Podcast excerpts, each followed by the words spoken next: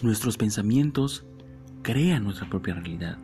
Así como nuestros sueños se pueden volver realidad, también nuestros pensamientos negativos se pueden volver realidad. Te invito a que te enfoques y que analices qué sí te hace bien, qué necesitas para ser feliz y no pierdas más el tiempo, porque recuerda que la vida es aquí y en este momento.